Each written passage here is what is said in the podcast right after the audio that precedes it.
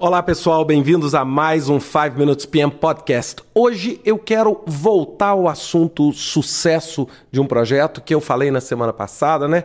Eu tive a oportunidade de receber alguns comentários que eu quero discutir hoje, especialmente do meu grande amigo Farrai e do Renê, né, que fizeram, e eu queria comentar porque muita gente percebeu aquele podcast o seguinte: poxa, sob a ótica do gerenciamento de projetos é perfeito a regularidade, a estabilidade e a previsibilidade. Mas, sob a ótica do patrocinador ou do executivo, talvez o interesse alinhamento estratégico tudo seja diferente.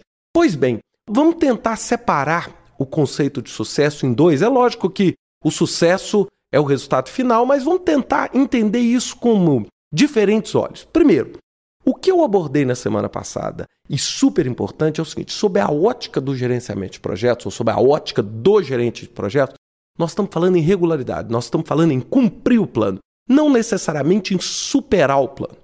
Ok. Agora, quando a gente estabelece um objetivo para o projeto, quando nós estamos na fase de iniciação, definindo o termo de abertura, estruturando o início de um projeto, ali uma das coisas mais vitais para a própria existência do projeto é o benefício estratégico.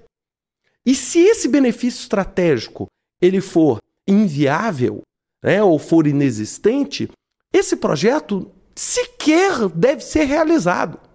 Não é por quê? Porque ele já é um fracasso na sua própria concepção.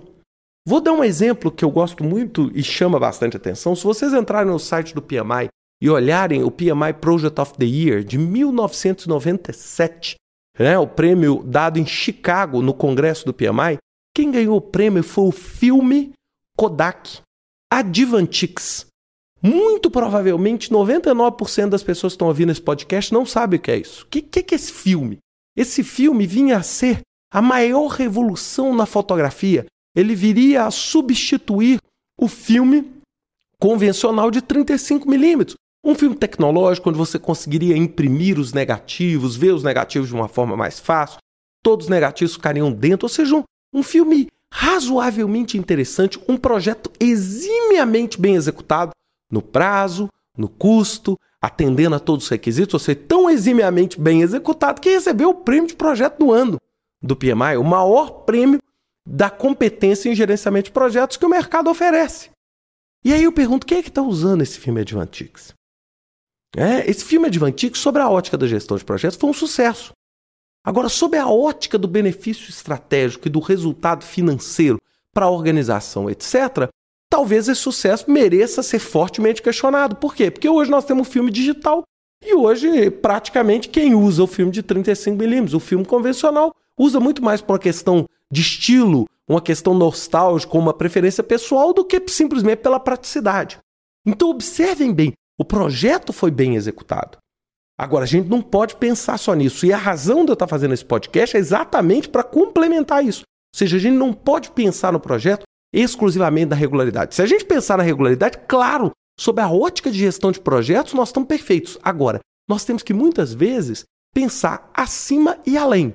Muitas vezes, como gerente de projetos, a gente não consegue, talvez, ter isso, porque muitos, a maioria dos gerentes de projetos, ele recebe aquela missão pronta.